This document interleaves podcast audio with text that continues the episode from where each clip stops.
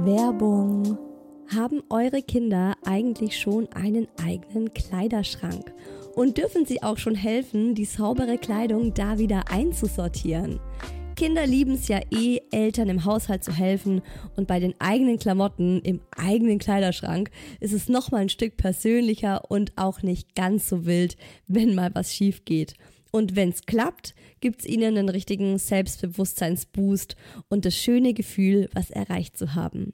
IKEA fördert diesen Lernprozess und hat dafür unter anderem die leichten und schönen Boxen namens Barndröm für den Kinderkleiderschrank entworfen. Das ist erstmal noch einfacher, zum Beispiel Socken in die Box mit der Katze oder Cappies kommen in die Box mit dem Baum. Was ich auch süß finde, sind die Chelpa-Haken, wo man zum Beispiel das aktuelle Kinderoutfit oder auch schon getragene Kleidung einfach hinhängen kann oder aber mit den Etikettenhaltern hängig, auf denen ganz einfache Bilder zum Beispiel von T-Shirts, Unterhosen oder Socken drauf sind und die dem Kind genau zeigen, was wo im Kleiderschrank oder in Box XY zu finden ist. Und nicht nur das Kind freut sich, weil es mithelfen kann und lernt selbstständiger dadurch zu werden, sondern es ist auch noch gleich alles sichtbarer organisiert und besser aufgeräumt. Für mehr Inspo in Bezug auf Aufbewahrung für Kinderkleidung klickt euch durch die IKEA-Website oder schaut im Einrichtungshaus eurer Nähe vorbei. Werbung Ende. Mama, Shilindia, Mama, yes, aber Fufu. Hallo und willkommen bei Hi Baby, dem Mama-Podcast. Mama, ich habe dich lieb. Hallo und willkommen zum Hi Baby Themen Special Autismus. Eine Bezeichnung, tausend Facetten. Heute gibt es für euch ein Interview, das ich mit Maren geführt habe. Maren ist 42, hat Abi, sie hat studiert, sie ist selbstständig mit zwei Unternehmen und Mama von zwei bezaubernden Kindern. Und sie hat eine ganz schön beschwerliche Kindheit und Jugend hinter sich, weil sie sich ständig gefragt hat, was ist eigentlich falsch mit mir? Ihre Autismusdiagnose hat sie nämlich erst mit 38 Jahren bekommen. Wie das für Maren war, was das für sie geändert hat und wie ihr Leben mit Autismus so ist, das erzählt sie euch heute in dieser Hi Baby Folge. Und das ist wirklich ein Interview, das super tief ging total ehrlich und unverblümt ist und bei dem ich persönlich nochmal so viel über Autismus lernen durfte. Ich wünsche euch ganz viel Spaß mit dieser Folge Nummer 2 in meinem Hi Baby Autismus Special.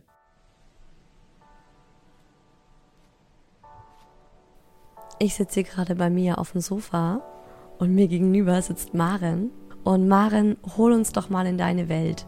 Wer ist Maren? Wie sieht ein ganz normaler Tag in deinem Leben aus? Hi, jetzt muss ich erstmal lachen. Okay, wer bin ich? Ähm, wie beantwortet man so eine Frage am besten? Ne? Das ist schwierig erstmal. Ähm, also grundsätzlich würde ich sagen, unterscheidet mich gar nicht so viel. Vielleicht ist mein Alltag einfach ein bisschen ja, strukturierter. Ne? Ansonsten würde ich gerade gar nicht so einen riesen Unterschied, äh, also zumindest von meiner Seite aus, sehen. Stehst morgens auf, machst dir einen Kaffee.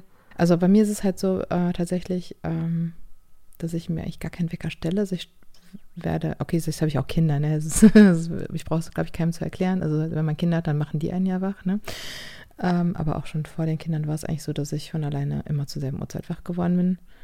Ähm, also bei mir im Haushalt ist es so, dass jedes Ding einen eigenen Platz hat und da sollten die Sachen auch bitte liegen. Sonst macht mich das dann schon doch ein bisschen nervös.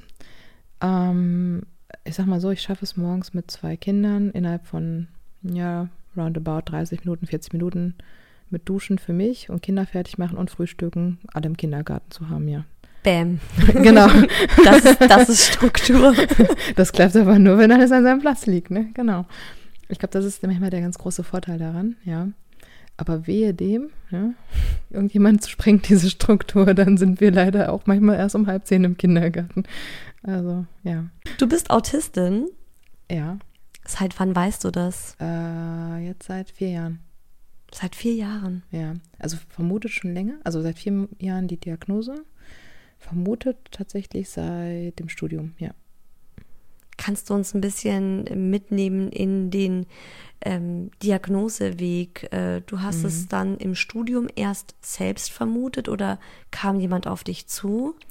Ah, das lag halt ähm, daran, dass in meinem Studium ähm, wir halt auch solche Sachen besprochen haben und ich teilweise gedacht habe, oh, okay, ich finde mich da doch ganz schön krass wieder. Und dann meinte unser Professor, ja, das werden Sie feststellen, dass Ihnen das immer so geht. Bei verschiedenen Krankheitsbildern werden Sie denken, oh, das bin ich, ne? Sagt er so, das ist normal. Aber es war tatsächlich in dem Fall, dass ich gedacht habe, okay, krass, ähm, das würde so einiges erklären in meinem Leben. Und ähm, ja, habe dann auch angefangen, mich damit ein bisschen auseinanderzusetzen, habe dann aber gedacht, okay, vielleicht bist du auch einfach nur hochsensibel. Ne? Das kam ja so damals auf. Ähm, also mein Studium ist jetzt halt über zehn Jahre her und das war so die Zeit, wo das mit dieser Hochsensibilität so in aller Munde kam und so langsam Thema wurde, auch so in Frauenzeitschriften. Dann habe ich mal so einen Test gemacht und noch einen Test und die waren dann immer, an- die waren dann immer so am äußersten Anschlag. Maximal So, positiv. maximal positiv, genau. maximal positiv. maximal genau. hochsensibel. Mhm. Genau, und ähm, ja, daraufhin habe ich dann irgendwann mal gedacht, komm, machst jetzt einfach mal so einen Selbsttest auf Autismus. Und der war dann auch, äh, das, das war dann tatsächlich auch so, dass dann, dass auch dran stand, dass es natürlich auch äh, ja, keiner Diagnose entspricht, aber es war halt schon so, wo ich gedacht habe, okay, was machst du jetzt damit, ne? So mit dem, und irgendwann habe ich dann tatsächlich vor vier Jahren den, den Mut gehabt und ähm, habe äh, tatsächlich den Weg über ähm, ja, na, einen Psychologen gesucht und der hat dann halt diesen Test bei mir gemacht, genau. Und der ist schon offiziell, ne? Das ist ein offizieller psychologischer Diagnosetest gewesen für Ja, ja, Autismus. genau, richtig, genau. Aber mir ist es, also das war ein Arzt, den ich kannte und es ist mir, also ich habe, glaube ich, ein halbes Jahr, ähm, also wir verstehen uns wirklich gut und ein halbes Jahr lang habe ich gebraucht, bis ich mich getraut habe, ihn darauf anzusprechen. Also es war jetzt auch, glaube ich, mein Glück. Ähm, also ich kenne andere, die für so eine Diagnose auch echt lange Zeit, Wartezeiten halt in Anspruch nehmen müssen. Das hatte ich jetzt natürlich dadurch nicht. Ähm, ich habe es mir aber selber schwer gemacht, weil es mir, also diesen Schritt zu gehen, jemanden zu fragen, den man gut kennt, mal, kannst du mich nicht diagnostizieren? Weil es ja auch immer irgendwas, also in meinen Augen, ähm, ja, so ein Eingeständnis ist ja auch, ne? So von so ein Fehlereingeständnis ist, ne? Dass man, dass man ja irgendwie nicht ganz in Ordnung ist, ne? Dass man was hat, meinst ja, du? genau, dass man was Mhm. hat. Ne? Und man muss natürlich auch so sehen, ähm, in den letzten vier Jahren ähm, bin ich da recht offen dann auch mit der Diagnose umgegangen. Das würde ich jetzt weiterhin nicht so tun, muss ich ganz ehrlich sagen. Also ich habe es die letzten Jahre dazugelernt. Ähm, das heißt nämlich nicht immer, dass man positiv darauf ja, eine Resonanz bekommt. Ne? Also es kann ja auch dann nach hinten losgehen. Also dass dir quasi diese Diagnose um die Ohren gehauen wird dann. Ne?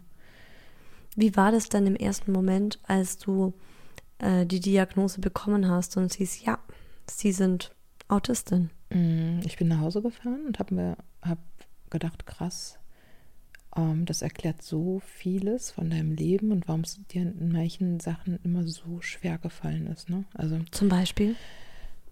ich fand die Schule furchtbar, ganz, ganz furchtbar. Du wirst wahrscheinlich alle sagen, ah, ich fand die Schule auch furchtbar. Ähm, mit furchtbar meine ich aber, es war so laut. Es war einfach so unfassbar laut den ganzen Tag. Und ähm, ich habe zum Glück in einer Schule, also in einer weiterführenden Schule, ähm, mein Abi gemacht und die hatte eine eigene Bibliothek. Ähm, und die hatte leider erst ab der zweiten Pause auf. Also die erste Pause habe ich dann überlebt, indem ich mich auf dem Mädchenklo versteckt habe, weil es da nicht ganz so laut war. Die ersten 20 Minuten. Und ähm, ja, die nächsten 20 Minuten äh, Pause habe ich dann tatsächlich in der Bibliothek verbracht. Und auch die Mittagspause bin ich nicht in die Mensa gegangen, sondern habe die in der Bibliothek verbracht. Ne? Alleine? Und, alleine, ja. Genau, alleine. Ich hatte, ich habe zwar eine beste Freundin, mit der bin ich auch nach wie vor befreundet. Ähm, aber auch mit ihr war das so, die sind dann natürlich nach draußen gegangen in der Pause und Seichenhüpfen, das war mir aber alles zu viel und zu laut. Und dann bin ich lieber in die Bibliothek gegangen. Und ähm, die Bibliothekarin da, die kannten mich hinter schon mit Namen. Und äh, irgendwann hat sie mir mal gesagt, dass ich in der Zeit, wo ich da äh, zur Schule gegangen bin, über 2000 Bücher in der Zeit gelesen habe, weil sie haben mir dann irgendwie immer neue Bücher bestellt und nochmal neue Bücher bestellt. Und ich hatte dann hinter meinen Platz, wo ich dann immer gesessen habe und gelesen habe. Und sie hat auch nichts gesagt, weil ich heimlich mein Brot gebissen habe. Nett. Mhm. Ja, ja, total. Und das hat so dafür gesorgt, dass ich halt wenigstens diese Schulzeit irgendwie überlebt habe, weil ich war auf einer Ganztagsschule. Und im Nachhinein gesehen war das eine ganz schöne Herausforderung für mich, ja. Und wenn ich nach Hause gekommen bin, also ich weiß noch, dass ich, wenn ich von dieser Schule nach Hause gekommen bin, ich ganz selten noch mich mit Freunden getroffen habe und irgendwas gemacht habe, weil ich so erschöpft gewesen bin. Und meine Eltern haben das mal auf die Pubertät geschoben, dass ich so viel ähm, in meinem Zimmer gewesen bin und so erschöpft war. Aber heute denke ich mir, dass ich tatsächlich dann so im Overload war und einfach mein Gehirn total drüber war. Ne? Also was sich für mich so unvorstellbar anhört, ist, dass deine Eltern nicht frühzeitig irgendwas gemerkt haben. Weil bei meinem Sohn, du, du kennst Mhm. ja auch meinen Sohn, ist es so, es ist so offensichtlich, ne, dass er Mhm. anders ist. War das bei dir, war bei dir wohl nicht so, oder? Das hat man dir in deiner Kindheit nicht angemerkt oder hast du mal mit deinen Eltern drüber gesprochen? Hast du die mal gefragt, so, hey, ist es euch nie in den Sinn gekommen, dass ich, dass ich vielleicht einfach neurodivergent bin? Und damals gab es den Begriff wahrscheinlich noch nicht, aber so, dass ich anders bin? Ja, okay, man darf ja nicht vergessen, es waren die 80er, ne, in denen ich geboren wurde. Ähm, ich habe mir auch dazu ein ähm, Buch geholt und mir, mich da letzten Jahre, also jetzt wirklich aus, aus, ausführlich mit befasst. Und ähm, damals ne, war es so die Kühlschrankmutter, die schuld daran war, dass ein Kind Autist ist. Oder die Impfung. Ne? So, und meine Mutter, also wir haben uns darüber jetzt auch nach der Diagnose unterhalten, klar. Ja. So, und meine Mutter sagte damals immer, ich hatte einfach furchtbare Angst um dich, dass man dich wegsperrt. Sagt sie, aber das war die Zeit. Also sie hat schon gemerkt, dass ja, was anders sie hat das ist. gemerkt, ja. Und man muss auch sagen, meine Eltern haben das auch, wenn, ähm, wenn ich mich daneben benommen habe, so, ne? Du weißt, was ich meine mit daneben benehmen, weil ich einen Anfall hatte. Ja, ich mir- weiß das, aber war die Zuhörerinnen ja, ja, wahrscheinlich also wenn ich dann halt einen Anfall hatte, war das so, ne, dass ich mich ja daneben benommen hatte, ne, nach Mhm. außen hin. Und dann habe ich natürlich auch von meinen Eltern zu hören bekommen, pass mal auf, also wenn du weiterhin dich so verhältst, dann landest du irgendwann in der Psychiatrie, ne? wow.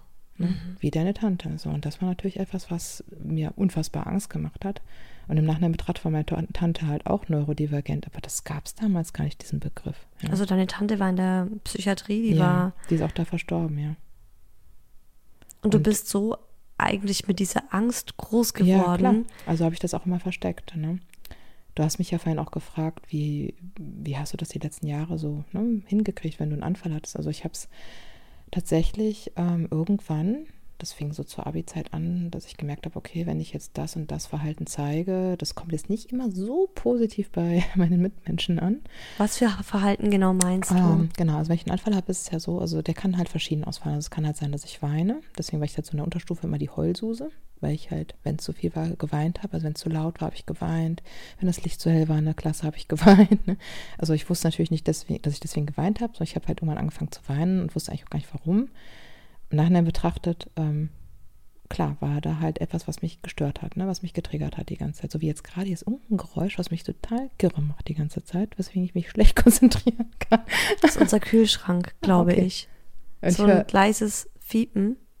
Nee, das ist ein Surren. Und ich weiß nicht, woher es kommt. Und ich versuche es die ganze Zeit zu orten. Ich glaube, es ist der Kühlschrank. Und das ist das halt. Und das ist, Krass. und da- ich bin auch Mhm. durch also ich bin auch im Studium durch Klausuren durchgefallen, weil die Lampe geflackert hat. Um, also es gab einen Hörsaal, wenn ich das wusste, dass äh, da die Klausur stattfindet, bin ich da nicht hingegangen. Weil Sondern- da einfach etwas ja, da war. habe ich das Licht, das, das Flackern Licht. des Lichtes, deswegen bin ich Mhm. immer durch die Klausuren gefallen. Ne? Und im Abi wusste ich das ja noch damals nicht, in der Unterstufe erst recht nicht. Ne? So, und im Abi habe ich dann langsam aber gemerkt, dass dieses so extrem Weinen, diese Panik ja, nach außen hin oder dann auch, was ja auch ist, wenn dann der Anfall zu lange unterdrückt wird, das ähm, dann endet das bei mir in einem ja, lauten Knall. Also dann raste ich einmal richtig aus. Mit Ausrasten meine ich, ich, ich ähm, stampfe da mit dem Fuß auf den Boden und schreie einmal richtig laut.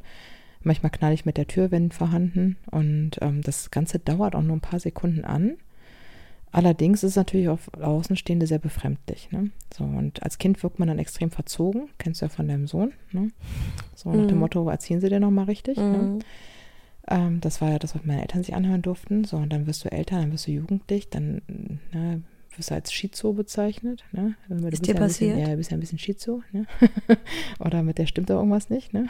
Und dann, dann sah ich ja auch immer noch ein bisschen komisch aus, so ein bisschen nerdy. Und ähm, war dann auch immer noch die Jahrgangsbeste. Das hat das alles halt nicht so verbessert, ne? dass die Leute mit mir da gut Die umgegangen sind. Außenseiterrolle. Ja, immer, immer, immer die Außenseiterrolle, definitiv. Im Abi hat sich das dann geändert. Dann waren ja die ganzen Außenseiter auf einmal die, die in der Oberstufe waren, wenn man auf einer Gesamtschule war. Mhm. Und da erstmal so ein bisschen Zusammenhaltsgefühl. ähm, Und dann habe ich aber trotzdem gemerkt, dass auch bei denen das natürlich befremdlich war, wenn ich mich so gezeigt habe. Ja, und was habe Also das hast du, diese Ausraster oder diese Meltdowns hattest du bis zum Abi auch in der Öffentlichkeit, Ja, also in der Schule, Ja.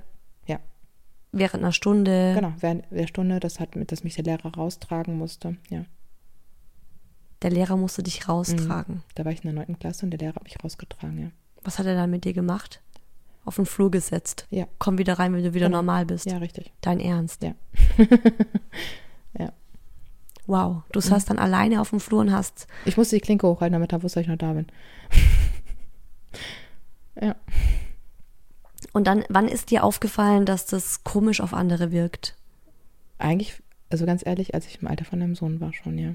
Ich glaube, ich habe das recht früh gemerkt, dass ich irgendwie nicht ganz normal bin. Ähm, Also es hört sich jetzt mal komisch an, wenn man es so sagt, aber also mir ist recht früh bewusst geworden. Also ich weiß, dass ich im Kindergarten schon mir dessen bewusst war, dass ich irgendwie komisch bin und dass deswegen die meisten Kinder nicht mit mir spielen wollten, ja. Wie war das für dich? Das war halt nicht schön, ne? Klar, weil du merkst, hast das ja gemerkt, dass du irgendwas, also dass du irgendwie anders bist, ne? Und dass die Kinder deswegen auch doof mit dir umgehen, ne? Und irgendwann Hättest du dir gerne gewünscht, dass die Kinder anders mit dir umgegangen wären? es ist immer schwierig zu sagen. Also ich sehe das gerade manchmal bei meiner Tochter, die so für sich alleine gerne spielt und das einfach nur schön findet, wenn ein Kind neben ihr her so her spielt. Ne? Ähm, also mich hat es gar nicht so gestört, dass sie nicht mit mir gespielt haben, ähm, ehrlich gesagt. Mich hat es gestört, dass sie mich geärgert haben. Ich habe das nicht verstanden, warum man, also ich fand das ja nie schlimm, alleine mit mir zu spielen. Ich hatte ja dann auch, ich hatte ja auch Freunde. Es war ja nicht so, dass ich gar keine Freunde hatte. Aber ich hatte halt immer nur eine Handvoll Freunde. Und das waren aber gute Freunde. Das hat mir ja dann auch gereicht. Und ich habe ja auch noch nie ein Problem damit gehabt, auch als Kind nicht alleine zu sein. Also ich habe auch gerne Zeit mit mir alleine verbracht. Also es hat mich deswegen auch nicht gestört. Ähm, was mich gestört hat, war immer, immer dieses äh, sich über mich lustig machen. Das war halt das, was verletzend war, nicht das Alleine sein. Ne? Und das haben die Kinder in der Schule natürlich gemacht und auch schon im Das haben die Kindergarten. schon im Kindergarten gemacht. Also, das, also mir ist, also ich muss sagen, mir ist recht schnell oder recht früh aufgefallen, dass ich irgendwie anders bin, ja. Und du konntest aber das nicht in Verbindung bringen oder weil du meintest jetzt, du hast erst in der Abi-Zeit gelernt, diese Meltdowns zu unterdrücken. Ich habe in der Abi-Zeit meinen ersten Freund gehabt, tatsächlich erst. Also auch alles sehr spät, auch Pubertät sehr spät alles. Ne?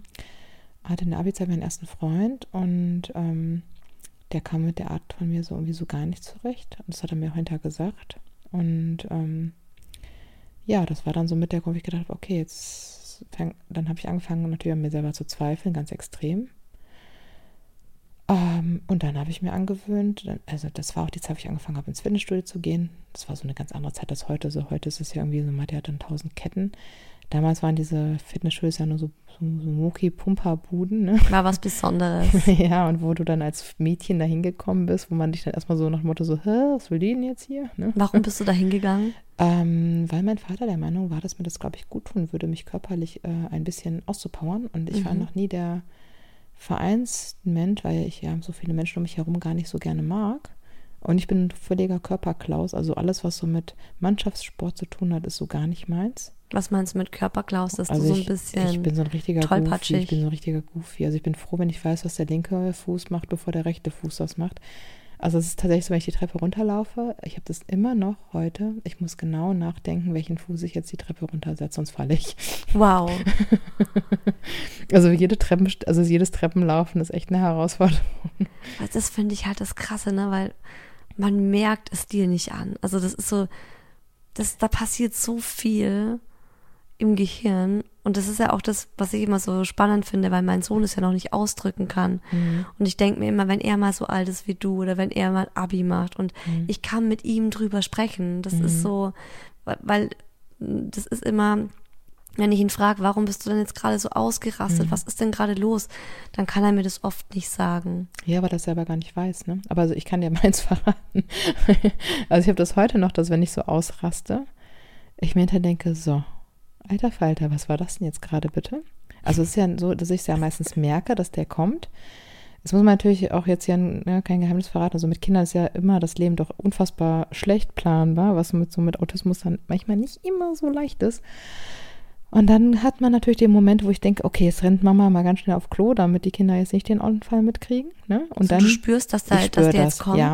Wie spürst du? Was, was passiert ich da merke, in dir? dass ich, ähm, also mir wird tatsächlich meistens schwindelig vorher. Also ich habe so ein, irgendwie so, ich merke auch, dass mein Blick irgendwie verschwimmt. Ne? Also ich merke das kurz vorher, dass irgendwie sich mein, Be- es hört sich so verrückt an, dass, als wenn sich mein Bewusstsein verändert. Ne? Ich Mhm. habe dann Rauschen auf den Ohren. Genau. Ähm, ja, wenn ich das halt vorher merke, ne? dann, ähm, also ich habe es tatsächlich auch beim Autofahren schon gehabt, dass ich dann einfach rangefahren bin. Ne? Genau. Also ich merke das schon vorher. Deswegen gucke ich natürlich auch inzwischen, dass ich so ein, also man kann jetzt einen Anfall, also ich habe eins gelernt in den letzten Jahren, einen Anfall, also komplett wegbekommen, nein. Je länger ich einen Anfall aufschiebe, umso schlimmer wird er. Mhm. Ähm, also ich gucke, dass er eigentlich rechtzeitig stattfindet, bevor er zu groß wird. Ne? Und Krass, wie du das jetzt inzwischen planen kannst. Ne? ja, also so wie so ein Thema mit Kindern planen ist natürlich immer schwierig. Also wir haben natürlich trotzdem die Momente, ähm, wo meine Tochter jetzt einfach auch alt genug ist, wo sie mir hinterherläuft und das dann natürlich auch schon mitbekommen hat. Und dann muss ich auch hinterher erklären, was das jetzt war. Ne? Äh, ne? Und na, es gibt natürlich, also cool ist es natürlich dann nicht, ne, es ihr erklären zu müssen. wie erklärst du es ihr? Ähm, ich sage ihr dann, dass ich ganz doll Kopfschmerzen hatte. Mhm. Weil wie soll ich ihr erklären, dass ich dann so laut rumgeschrien habe? Das ist halt schwierig, ne? Also es So geht ja ähnlich auch, fühlt sich vielleicht auch für dich ja, an, es oder? ist ja auch in dem Moment einfach so, also sag mal so, also was mir auffällt, dass ich, wenn ich so einen Anfall habe, ganz oft auch sage, es ist zu viel, es ist zu viel, ne? Und es, damit meine ich ja nie meine Tochter, sondern es ist einfach in dem Moment, die, die Eindrücke sind zu viel. Und das ist ja das, was du mit deinem Sohn sagst. Also ich kann erst hinterher rückblickend sagen, ne, was jetzt zu viel war. Also ich zum Beispiel jetzt, wir sitzen ja jetzt hier bei dir im Wohnzimmer. Das geht jetzt für eine Stunde, anderthalb, aber ich könnte jetzt nicht hier jeden Abend sitzen. wegen dem, Wegen dem Geräusch, ja. wegen dem surrenden Ja, das ist krass, ne? Kühlschrank. Ja. Aber weißt du was? Fun Fact, der Kühlschrank ist auch kaputt. Toll, danke. Nein, aber das ist das halt, um, um um auf deinen Sohn zurückzukommen. Ne? Mhm. Also ist natürlich so die Sache, ähm, wie soll jemand, wie soll ein Kind, was noch so klein ist, das erklären, wenn ich als Erwachsene erstmal, also es ist bei mir wirklich so, dass ich, nachdem ich einen Anfall hatte, gehe ich mal tief in mich und überlege so, okay, was war jetzt der Grund? Und öfter sind es halt mehrere Gründe, ne? Was mir in den letzten Jahren aufgefallen ist, ähm, dass es tatsächlich nie nur der eine Grund ist. Es ist wie so ein Sammelsurium, also an Geräuschen, Gerüchen, Lichteinflüssen. Das all das hat ja hinter am Ende des Tages äh, den Einfluss darauf, ob es zu einem Meltdown kommt oder nicht. So natürlich, äh, wenn ich jetzt weiß, dass bestimmte Lichter ne, das bei mir beeinflussen, dann vermeide ich das. Bestimmte Geräusche vermeide ich, aber es lässt sich natürlich nicht immer alles vermeiden. Ne? Also zum Beispiel, also was bei mir innerhalb von wenigen Minuten dafür sorgt, dass ich kurz vorm Durchdrehen bin, sind so Geräusche, so Baugeräusche, Presslufthammer. Ganz schlimm, Rasenmäher. Also wenn ich selber den Rasenmäher, dann kein Problem. Frag mich nicht warum. das scheint die Frequenz zu sein, die sich dann irgendwie ändert, wenn ich ab, aber wenn ich äh, draußen, also deswegen Sommer für mich die Hölle, wenn die dann draußen alle am Rasenmähen sind, also im Sommer sind bei mir die Fenster zu tagsüber, weil ich das echt unerträglich finde, dieses Rasenmähergeräusch, da wird mir schlecht von. Also innerhalb von Minuten ähm, merke ich, dass wirklich dann schon bei mir auch die Konzentration nachlässt. Oder jetzt hast du ja gerade den Kühlschrank ausgemacht. Sehr angenehm. Wir müssen dazu sagen, wir haben jetzt auch gerade schnell eine Podcast-Pause, eine Aufnahmepause gemacht, weil Maren ein minimales Hustgeräusch, Hustengeräusch von ihrer Tochter gehört hat, das mir gar nicht so aufgefallen wäre. Aber sie gleich gemeint hat, ah, sie muss kurz nachgucken gehen und in der Zeit habe ich dann den Kühlschrank ein bisschen, ein bisschen leiser machen können und ich glaube, jetzt ist es besser, oder? Ja, viel besser. Und weißt du, das ist halt so, wenn, wenn ich jetzt als Mama von einem autistischen Jungen mir denke, wenn, wenn, wenn das das Problem ist, ne, was ihn vielleicht daheim so stört, ich finde das so tragisch, dass Ja. er mir das einfach nicht sagen kann, weil er noch so klein ist. Und ich finde, es ist halt so viel wert, wenn man dann in einem Alter ist, wo man sagen kann, hey, schau mal, Mama, dieses Licht, oder du warst jetzt auch gerade bei uns hier am Esstisch und hast dann gleich zu mir gesagt, Isa, dieses Esstischlicht, das geht für mich gar nicht, das ist viel zu grell. Ja, also, das ausmachen. also ich sag mal nicht generell, ne? Aber es war natürlich heute, wir sind jetzt halt ne, zu euch angereist, sind natürlich auch ein paar Stunden Auto gefahren. Ähm, das war halt viel, ne? So dieses, also zum Beispiel, wenn wir jetzt heute zu euch hingefahren wären und es hätte geregnet, also dieses Geräusch der Reifen auf der Fahrbahn, wenn es nass ist, ist auch schon sehr fordernd. Es war zum Glück heute alles nicht, aber es war schon halt viel, das habe ich gemerkt. Und das Licht hätte mir jetzt so, ja, es hätte mich jetzt überreizt, dann hätten wir heute Abend zum Beispiel ne, das jetzt gar nicht mehr machen können. Aber inzwischen weiß ich das ja. Ich habe dann noch die Kinder ins Bett gebracht, ein bisschen die Oropax in die Ohren gestopft, ein bisschen gelesen. Ne, weil mein Sohn, der liebt weißes Rauschen. Ich überhaupt nicht. Weißes Rauschen, das ist diese Musik, äh, diese Spotify-Playlist, die wahrscheinlich ganz viele Mamas von euch kennen. Tatsächlich haben wir das nicht. Wir haben so einen Biber und der macht so ein. Für mich klingt es wie ein Föhn, wenn du das anmachst für deinen Sohn. So Also das, das, das sind die Föhngeräusche, die mache ich manchmal noch zusätzlich an. Er, also je lauter, desto besser, umso besser kann er schlafen. Wow, er liebt Und- es und du hast Und es. ich hasse es. Und ich habe mir aber inzwischen angewöhnt, damit ich halt nicht nervös werde, wenn er nicht sofort einschläft, weil mich dieses Geräusch so furchtbar triggert. Ich packe mir einfach Oropax rein. Äh, ich höre ihn ja trotzdem. Und ähm, also das Gute ist ja bei mir mit Oropax ist ja nicht so, dass ich gar nichts mehr höre, sondern ich höre es einfach nur gedämpft.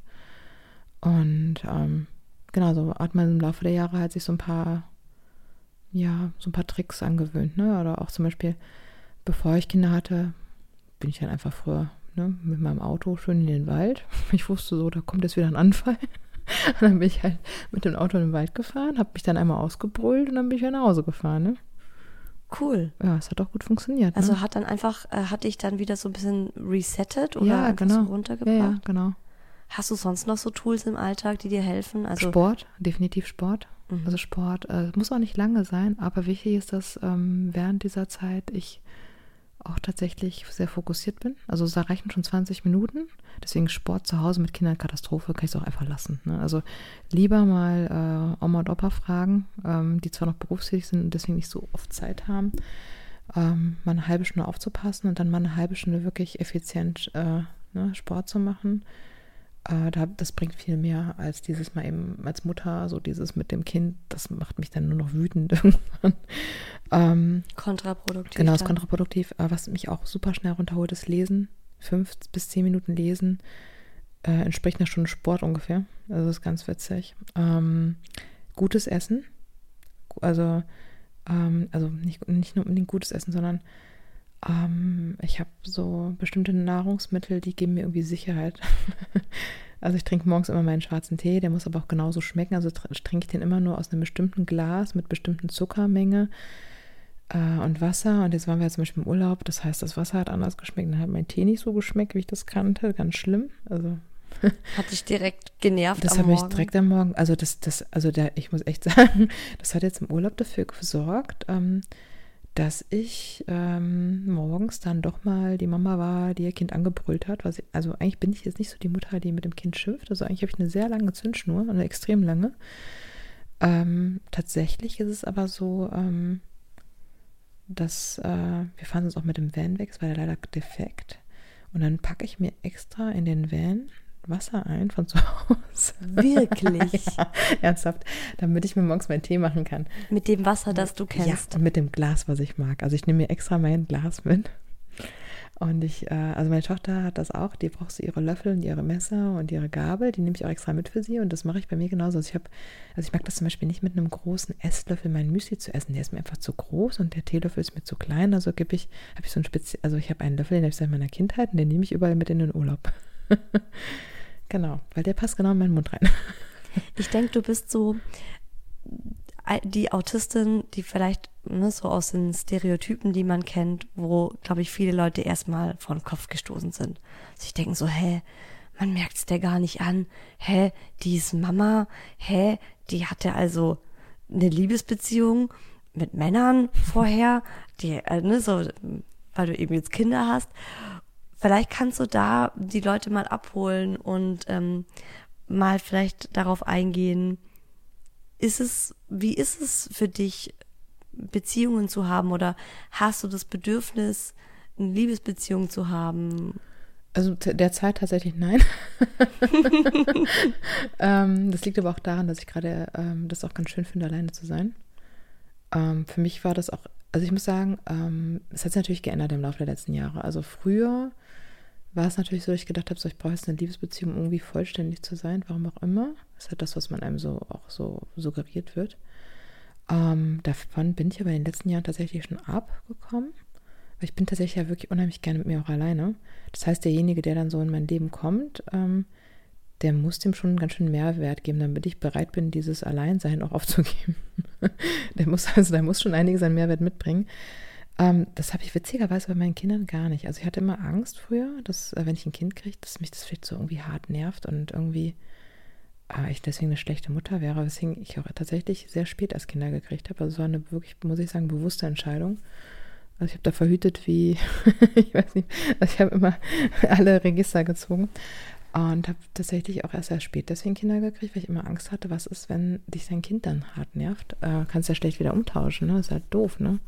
Das habe ich aber bei meinen Kindern, also, also wäre es irgendwie echt gelogen zu sagen, also nee, meine Kinder nerven mich nie. Natürlich nerven die mich immer, immer auch echt hart. Ähm, aber ich muss sagen, ähm, das kriege ich auch von vielen immer die Rückmeldung, ähm, dass da meine Geduld doch sehr endlich, also die ist da schon doch sehr recht groß, muss ich sagen. Ne? Vielleicht aber auch, weil ich auch oft nachvollziehen kann, warum sie sich jetzt gerade so doof verhalten. also manchmal, also meistens ist es tatsächlich so, dass ich irgendwie schon diese feinen Nuancen spüre, bevor meine Kinder dann sich so verhalten, wie sie sich nicht verhalten sollen. Ne? Also mhm. man hat ja doch als Erwachsener auch so bestimmte Vorgaben, was ein Kind machen soll, was nicht darf. Zum Beispiel meine Tochter, wir waren heute in einem Laden und sie wollte die Sachen anfassen. Und dann wird dann, kriegt, kennen wir ja diesen Spruch, ja, nur nicht mit den, äh, nur mit den Augen äh, gucken und nicht mit den Fingern irgendwie. Ne? Mhm. Das ist aber in meinen Augen totaler Schwachsinn, weil ich muss doch die Haptik erfüllen. Also meine Tochter darf in einem Laden die Sachen anfassen, sie darf sie so nicht hochnehmen mhm. weil dann mhm. fallen die hinter runter. Das habe ich ihr auch okay. erklärt. Und das Schöne ist, wenn man jetzt mit ihr in den Laden geht, sie hält sich auch dran.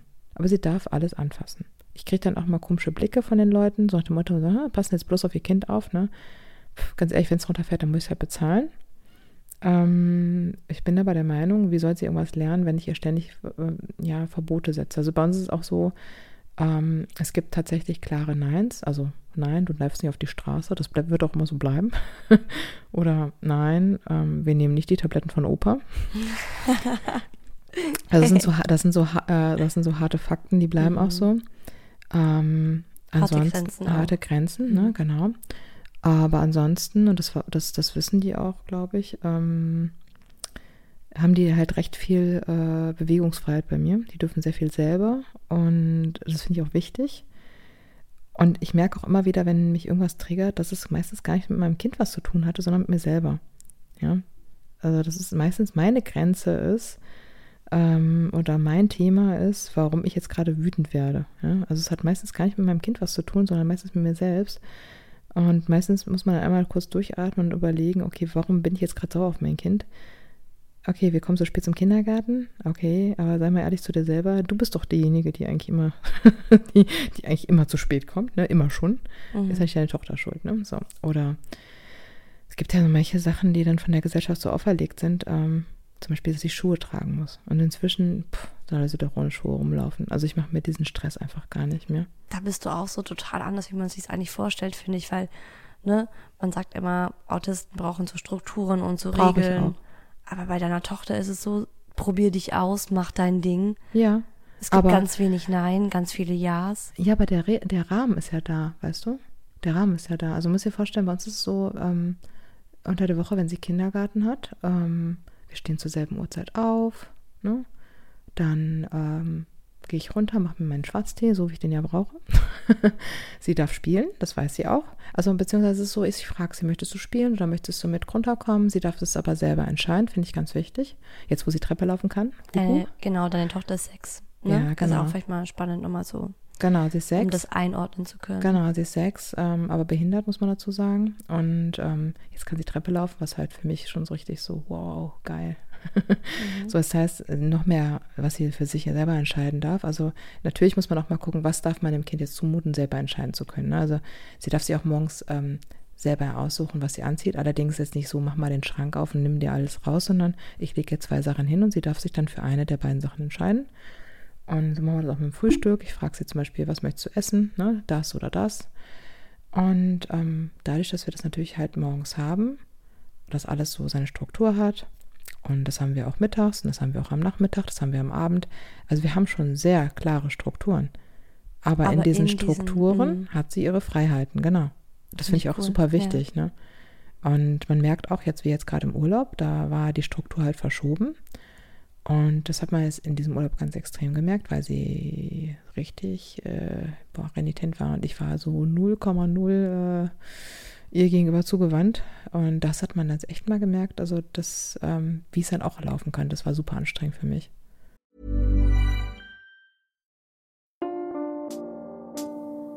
Werbung Unsere Tochter ist ja so eine richtige Milchtrinkerin. Wisst ihr, wenn ihr Hi Baby regelmäßig hört. Wir schwören auch schon seit der Geburt unseres Sohnes auf Nuckflaschen. Und kennt ihr schon die maßgeschneiderte Trinkflasche von Nuck für euer Baby? Die heißt Perfect Match, weil sie sich einfach super gut an den Mund eures Babys anpasst. Die Flasche hat einen besonders flexiblen und weichen Sauger, weil er extra dünn ist. Und sobald das Baby saugt, schmiegt sich dieser Sauger eben ganz elastisch an Gaumen und Lippen an und passt sich so ideal eurem Baby an. Der Sauger hat eine fließende Form, was ziemlich cool ist, weil es das Andocken fürs Baby super einfach macht. Das findet dadurch einfach intuitiv die Stelle, an der es den Sauger optimal mit dem Mund umschließen kann. Was zeichnet die Nook Perfect Match sonst noch aus? Die hat eine große weiche Lippenauflage und das ist gut, weil das Baby dadurch an keiner Stelle mit den harten Kunststoffteilen der Flasche in Berührung kommt. Also alles ganz schön weich und das Antikolik-System sorgt dafür, dass euer Baby ganz entspannt und ruhig trinken kann. Ich weiß, Elternsein wirft viele Fragen auf. Die Nook Perfect Match Flasche lässt keine offen. Und den Link zur Flasche findet ihr wie immer bei mir in den Show Notes. Werbung Ende.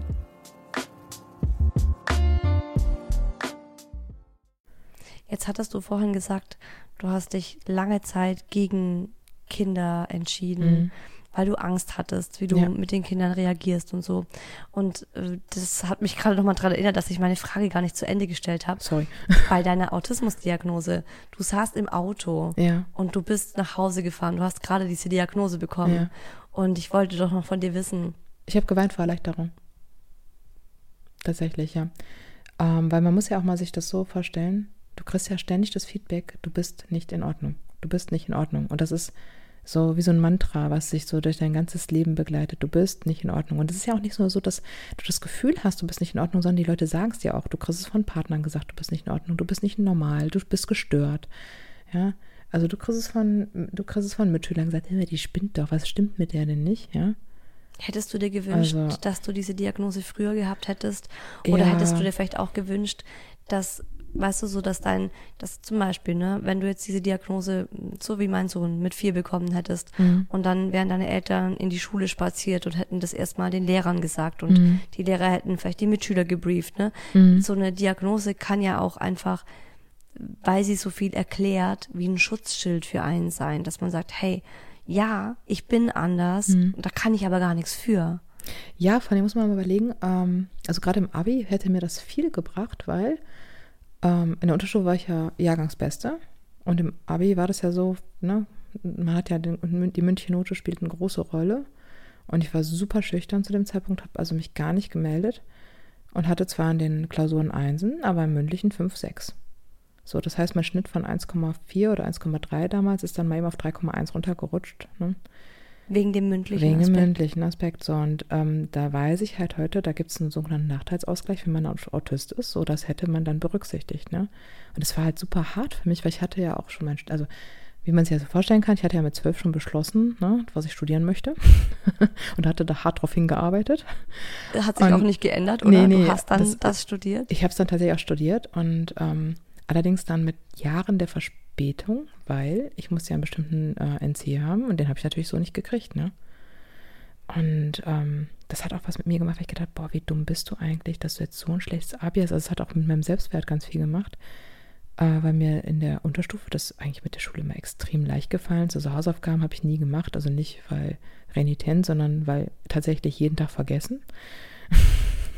Mhm. Und dann irgendwie morgens in der Schule so, oh scheiße, da war ja irgendwie was. Und dann, ähm, wenn man dann aufgerufen wurde, okay, dann eben an die Tafel gegangen, eben schnell an der Tafel mal eben gelöst. Also das ist der große Vorteil teilweise, muss ich sagen. Also man hat dann doch eine recht schnelle Auffassungsgabe. Das ähm, merke ich auch immer wieder so im Alltag. Das kommt mir echt immer zugute, ne? dass ich manche Situationen auch ganz schnell ähm, erkenne, begreife und auch dementsprechend handeln kann. Auch beim Autofahren zum Beispiel. Das ist manchmal echt, also das ist schon sehr praktisch. Ne? Aber man ist natürlich auch am Ende des Tages auch total platt. Ne? Deswegen, ich mache bis heute gerne Mittagsschlaf, weil ich meistens schon um 1 Uhr merke, dass meine Akkus schon ein bisschen aufgebraucht sind, eben weil man dann halt recht schnell ne, Sachen erkennt. Ne? Ja. Würdest du denn Autismus jetzt ganz für dich persönlich als Behinderung bezeichnen? Für mich nein. Ich glaube, es ist auch immer eine Sache, wie man was sieht. Also meine Tochter ist ja auch in Anführungsstrichen behindert. Ja. Die Frage, sie ist nicht Autistin, das können wir mal dazu nein, sagen. Nein, sie ist nicht Autistin, sie ist, sie ist tatsächlich körperlich behindert. Das muss man natürlich auch mal sehen. Ähm, es ist ja immer die Gesellschaft, die etwas vorgibt. Ja, so. In meinen Augen, ähm, also hat Behinderung immer so einen, so, einen, so, einen, so einen negativen Beigeschmack. Ja. Ist ja auch ein Schimpfwort, ne? Bist, ja. Du bist doch behindert. Ja, das ist Oder natürlich so. immer die Sache, was man damit auch macht. Ne? Nur diese Frage ist ja auch, wer ist jetzt behindert? Äh, es ist die Gesellschaft, die denjenigen behindert an seinem Weiterkommen oder an seinem Leben. Das ist mich das, was ich hier, also was ich tatsächlich, gerade wenn wir in Deutschland sind, ähm, immer wieder erfahre. Also wir waren jetzt zum Beispiel im, im Ausland, in Italien. Mh, da ist das Verhalten meiner Tochter gegenüber ganz anders als hier in Deutschland. Ist wie oft ich in Deutschland an so mitleidige Blicke äh, mir antun muss, das habe ich in Italien noch, also wirklich nie erlebt. Ganz witzig. In Frankreich war es dafür umso schlimmer. Also man sieht immer in der Gesellschaft daran, wie sie mit ihren Leuten umgeht, ähm, was es für eine Gesellschaft auch ist, finde ich. Und deswegen finde ich das Wort Behinderung auch schwierig. Also ich sehe mich nicht als behindert an. Also ich empfinde es auch nicht als Behinderung, im Gegenteil. Ähm, je älter ich jetzt werde, um je mehr ich halt auch darüber weiß ähm, und weiß, was mich stört, was mich triggert, wie jetzt zum Beispiel ist der Kühlschrank, super angenehm übrigens, danke dafür. mein Gehirn kann so, mein Gehirn so, danke. ja, das ist, das ne? ist auch so wertvoll, dass du das gesagt hast. Ne? Ja. Weil wie, mir ist es nicht aufgefallen. Das ist auch der Grund, warum ich kein Babyphone habe. Also ich habe ein Babyphone, ne? aber ich mache das mal dann auf lautlos. Ich gucke mir nur das Bild an. Aber selbst das mache ich mich dann bekloppt. Weil es summt, oder? Du ja, oder? ja. Mhm. Selbst wenn ich auf lautlos mache, summt es. Und ich mache es eigentlich nur mal das Babyphone an, wenn ich irgendwie so Sachen mache wie Kochen oder so, wo ich dann abgelenkt bin. Ne? Ähm, damit ich äh, die Kinder höre. Aber ansonsten, so mehr so wie jetzt setzen, ich höre ja, wenn, also meine Tochter hat mal öfter so Atemaussetzer, das höre ich von hier oben. Das ist ganz praktisch. Wahnsinn. Also da würde mich das Babyphone gerade nervöser machen als äh, kein Babyphone. Also ich finde, es hat ja schon große Vorteile. Man hat ein unheimlich gutes Bauchgefühl, also die Intuition ist echt unglaublich gut. Ähm, mein Gedächtnis ist echt gut, also wirklich sehr schön, sehr praktisch. Ähm, Im Studium ist mir auf jeden Fall zugute gekommen, dass ich sehr schnell lesen kann. Also das hat natürlich auch dafür gesorgt, dass ich ähm, im Studium, also ich habe das Studium halt recht schnell abgeschlossen, unter der Regelstudienzeit dadurch auch. Und ähm, ich habe auch während Studiums halt auch die ganze Zeit gearbeitet. Und ich glaube, das wäre alles gar nicht machbar gewesen ohne den Autismus. Also es ist ja nicht nur negativ. Ne? Also das Negative am Autismus ist, dass mein Gehirn meistens um zwölf, also heute Morgen war es um halb zehn schon, aber meistens so gegen zwölf, ein Uhr sagt mein Gehirn so, wir brauchen jetzt mal zehn Minuten, dass es sehr still ist, sonst machen wir hier nicht weiter. Und es mhm. macht dann auch tatsächlich nicht weiter. Also dann bin ich wirklich so, als hätte man mir vom Kopf gehauen und ich laufe dann von A nach B, von B nach C und habe keine Ahnung mehr, was ich da mache. Und ich bin dann völlig zerstrubbelt und äh, völlig fahrig und verliere mich in mich selber. Ähm, aber man muss auch dazu sagen, dass ich äh, die Erfahrung gemacht habe, ähm, das habe ich auch, als ich ähm, in der leitenden Position gearbeitet habe mit Kind. Ähm, ich habe vorher 40 Stunden die Woche gearbeitet in der leitenden Position und habe hinter mit Kind 25 Stunden die Woche in der leitenden Position äh, gearbeitet und habe die gleiche Arbeit in den 25 Stunden geschafft. Also man ist, also meine Erfahrung ist, dass ich halt unfassbar schnell und effizient arbeiten kann und dass ich meistens in drei oder vier Stunden das schaffe, was andere in so einem ganzen Arbeitstag schaffen. Was natürlich dann noch erklärt, dass ich dann um ein Uhr schon platt bin. ne? Genau, also du bist dann schon auch dementsprechend erschöpft, wenn du Ja. in so einem Hochleistungsmodus bist. Richtig, genau. Also ich kann in so einem Hochleistungsmodus, ähm, bin ich unfassbar effizient und auch sehr schnell. Ne? Ähm, aber ich bin danach auch an einem Punkt, also ich, ich vor allem, wenn es so in der Klausurphase im Studium war, dann habe ich zum Beispiel für meine Staatsexamina damals, habe ich äh, ja das in zehn Tagen gelernt, was andere in Monaten gelernt haben. Aber ich bin dann nach dem Examen erstmal so für zwei Tage in so ein Loch gefallen und bin bis auf, To- auf Toilette gehen und Pizza bestellen und mal eben zur Tür schlaufen, um die Pizza reinzuholen und dann wieder auf Klo zu gehen, ähm, habe ich mich keinen Meter bewegt und habe in einem dunklen Raum vor mich zwei Tage hin vegetiert. Ne? Also das war so Wow. dann der Preis, den ich dann dafür bezahlt habe. Ne? Genau. Wenn ich das so höre, klingt es für mich auch, als wärst du hochintelligent. Hast du dich dahingehend mal testen lassen? Hast du mal einen IQ-Test gemacht? Tatsächlich, ja, weil mir das damals eine Freundin gesagt hat. Und als ich studiert habe, hatten wir noch Studiengebühren und es gab äh, eine Organisation, die hatte das angeboten gehabt, dass wenn man einen IQ von über 115 hat, dass sie die Studiengebühren übernehmen. Aber das habe ich tatsächlich nicht geschafft. Scheiße. Scheiße, also ich Fuck. bin jetzt nicht über, also es kam irgendwie raus, dass ich irgendwie, äh, nee, 125 muss man haben und ich hatte irgendwie erst mit 115 oder so, genau, irgendwie sowas. Also es war jetzt nicht so überragend, ne? Also nicht das, was man, wobei, es hat, gab auch an dem Tag eine flackernde Lampe. ich habe keine Ahnung, also ich weiß nicht, ob es ähm, eine überschnittliche, ich glaube es eine überdurchschnittliche Intelligenz ist, sondern ich glaube einfach, der Vorteil ist, dass ich ähm, manche Sachen anders wahrnehme und dadurch ähm, anders verarbeite und vielleicht auch manche Zusammenhänge dadurch schneller begreife. Ich glaube, das ist der große Vorteil, ja. Mhm. Ähm, und manche Sachen, auch zum Beispiel so Situationen ähm, im Straßenverkehr oder im Alltag, die gefährlich sind für meine Tochter. Also ich habe auch eine unfassbar gute Intuition, dass ich mir denke, irgendwas stimmt doch hier gerade nicht. Und dann gehe ich in ihr Zimmer und sehe so, oh, sie versucht gerade das Fenster aufzumachen. Ne? Jetzt hat sie natürlich abschließbare Fenster, aber ähm, ich spüre das schon, also oder ich bin duschen, denke mir so, irgendwas stimmt doch hier nicht. Und dann hat sie geschafft, die Tür aufzuschließen und nach draußen auf die Straße zu gehen. Aber das wiederum finde ich natürlich sehr praktisch. Ne? So gerade im Alltag meiner Tochter ist also diese, diese Intuition doch sehr hilfreich. Ne? Mhm. Ähm, ja, und von daher würde ich halt sagen, also ich, wie gesagt, sehe es nicht als Behinderung. Ähm, es behindert mich manchmal in meinem Alltag. Ich glaube, das ist ganz gut, so kann man es, glaube ich, ganz gut ausdrücken. Es behindert mich manchmal in meinem Alltag, äh, weil ich oft schon im Laufe des Vormittags, Mittags an einem Punkt bin, wo andere erst abends um 20 Uhr sind. Was Erschöpfung angeht. Genau, oder ich bin halt dann extrem erschöpft, ne? genau, und total überreizt. Aber ich habe ja im Laufe der Jahre so auch mit Kind ähm, meine, ja, Ruhephasen, ne, die ich mir nehme. Und wenn ich sie zur Not mal eben eine halbe Stunde vors Tablet setze, dann bin ich halt in dem Moment in Anführungsstrichen die Rabenmutter. Und dann mache ich das halt so, dass ich mir Europax reinmache und lese, äh, damit ich halt kurz runterfahren kann. Ne? Aber dann ist es halt so, ne? Ja.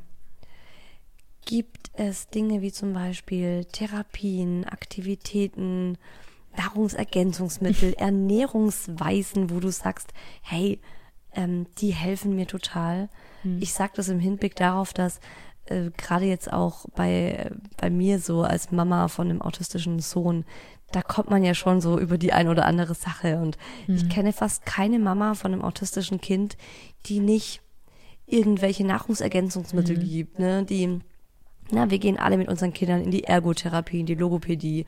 Das hattest du ja alles nicht, weil Nein. du ja diese Diagnose erst im, im, im Erwachsenenalter bekommen hast. Und gibt's da aktuell was, was du machst oder was du nimmst, wo du sagst, hey, es tut mir richtig gut? Ähm, also es ist ganz witzig nochmal, es gibt ein Buch, das nennt sich äh, Geniale Störung und da geht ja, es genau darum, dass man halt so in den 80er Jahren auch dann, Steve Silberman. ja genau, wo es dann auch Mhm, darum geht, ähm, die ganzen Nahrungsergänzungsmittel, die man damals diesen Eltern dann auch empfohlen hat, um das Kind wieder aus diesem Autismus rauszuholen. Ne? Macht man in den USA übrigens immer noch. Ja. Ist immer noch ähm, in den USA so der Shit. Ja, das ist ja, eins der genau. ersten Dinge, die einem Ärzte verschreiben, Ja, ja. wenn das Kind eine Autismusdiagnose Ähm, bekommt. Also was ich natürlich bei mir merke oder was ich immer schon gemerkt habe, mein Magen ist super empfindlich. Deswegen habe ich immer gedacht, ich hätte ein Reizdarmsyndrom. Tatsächlich ist aber so, mein Magen ist einfach nur empfindlich. Ähm, und der mag halt bestimmte Sachen einfach nicht. Ne? So dazu gehört zum Beispiel Laktose, findet er doof. Ich glaube nicht, dass ich eine richtige Laktoseunverträglichkeit habe, sondern ich glaube einfach, ähm, jeder Mensch hat ja eine Schwelle, also oder jeder Körper hat eine Schwelle für Fructose, Laktose, ja. Auch, auch Gluten zum Beispiel, ne? Also unsere Backwaren haben heute den vierfach, also der Anteil an, an dem ähm, Klebeeiweiß ist vierfach so hoch wie noch vor ein paar Jahren. Ähm, und jeder Körper von, äh, hat halt ähm, ja so Transportmoleküle, mit dem äh, Sachen in den Körper transportiert werden. Und zum Beispiel bei Laktose ist es so, ne, irgendwann, ähm, ne, wir haben dann die Laktase, die das spaltet. So, und wenn ich nicht mehr genug Laktase habe, dann kann ich auch die Laktose nicht spalten. Und das ist bei jedem Menschen unterschiedlich. Und ich würde jetzt nicht bei mir sagen, dass ich eine Laktoseintoleranz habe, sondern ich glaube, dass bei mir einfach wahrscheinlich ähm, ich schneller ein Unwohlsein verspüre als andere Menschen. Mhm. Ja, und ich merke das halt recht schnell bei mir.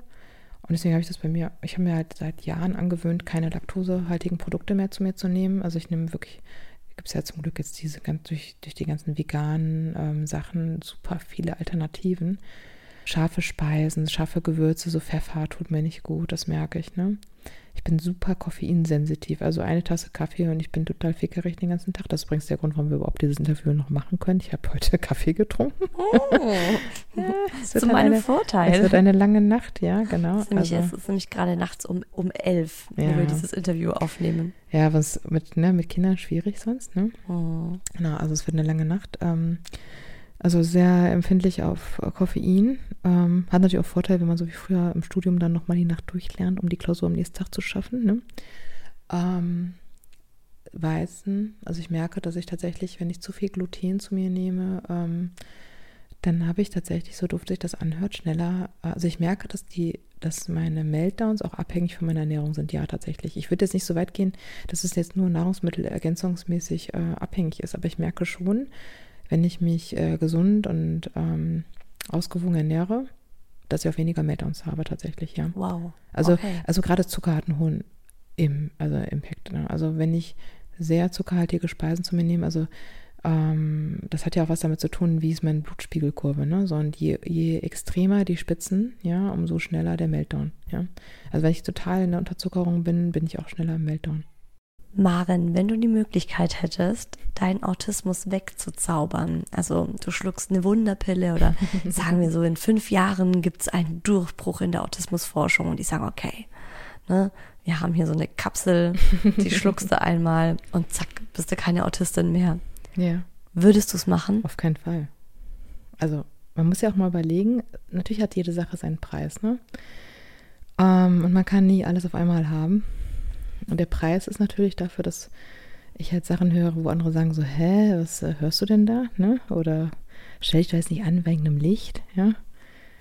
Ähm, es gibt auch eine Szene bei, ich glaube, The Good Doctor, wo der so das Licht flackert und der gar nicht mehr weiterarbeiten kann. Ja, habe ich auch schon gehabt. Ist natürlich ätzend, klar. Ähm, aber ich muss sagen, der Preis ist nicht so hoch, dass ich sagen würde, auf, auf jeden Fall möchte ich das weg. Ähm, Im Gegenteil, also ich muss sagen, das macht ja, das bin ja auch ich, weißt du? Das macht ja mich aus. Ich habe 1120 Ideen an einem Tag und das ist ja auch das, was mich ausmacht. Ähm, zum Beispiel, ich habe ja auch zwei Firmen gegründet. Ähm, das hätte ich, glaube ich, ohne den Autismus gar nicht gemacht. Ich hätte auch, glaube ich, niemals mein Studium in der Zeit studiert ohne den Autismus. Ja, also ähm, das bin halt auch einfach ich, ne? Ähm, natürlich ist es manchmal nervig, klar. Und ich wünschte mir manchmal auch, dass ich nicht schon wie heute Morgen um halb zehn schon mit dem Tag fertig bin. Aber ich glaube, so geht es ganz oft auch anderen Müttern, ohne dass sie Autisten sind. Ja? Weil einem dann die Kinder manchmal dann doch, äh, doch hart, an die, hart zeigen, wo man seine eigenen Grenzen hat. Ähm, aber nein, niemals.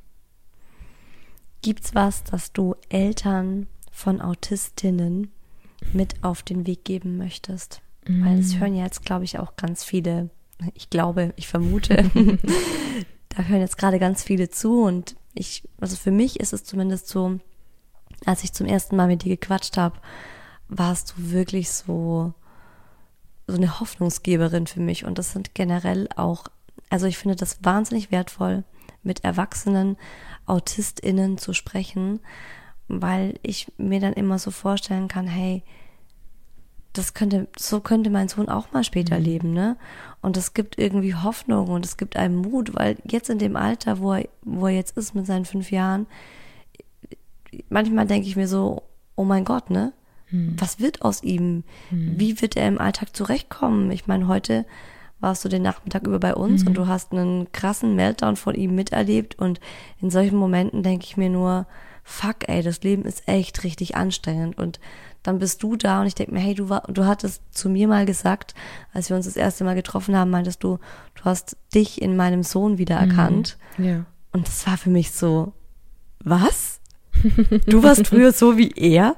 Also, du warst doch nicht so krass wie er, oder? Und du meintest Ich war nur so, sogar krasser als er, weil du hast gesagt, dass er heute den Anfall, den er heute hatte, das erst, also das zweite Mal, glaube ich, so hatte, ne? mm, Da habe ich gedacht, ach, wenn du mich erlebt hättest, ich habe meinen Eltern die ganze Bude auseinandergenommen. Ich habe alles kurz und klein geschlagen. Ich habe Sachen kaputt gemacht.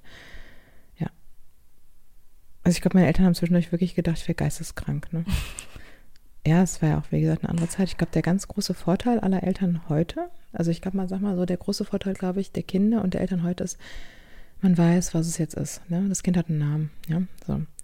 Ähm, ich glaube immer, wenn etwas ähm, ja, eine Diagnose hat, gibt es einem die Möglichkeit, ein bisschen was zu machen. Aber ich finde, es hat auch eine äh, große Gefahr dahinter. Ne? Das habe ich für mir selber gemerkt. Man fängt dann an, auch alles so zu hinterfragen. Ist es jetzt das? Ist es der Autismus oder bin ich das?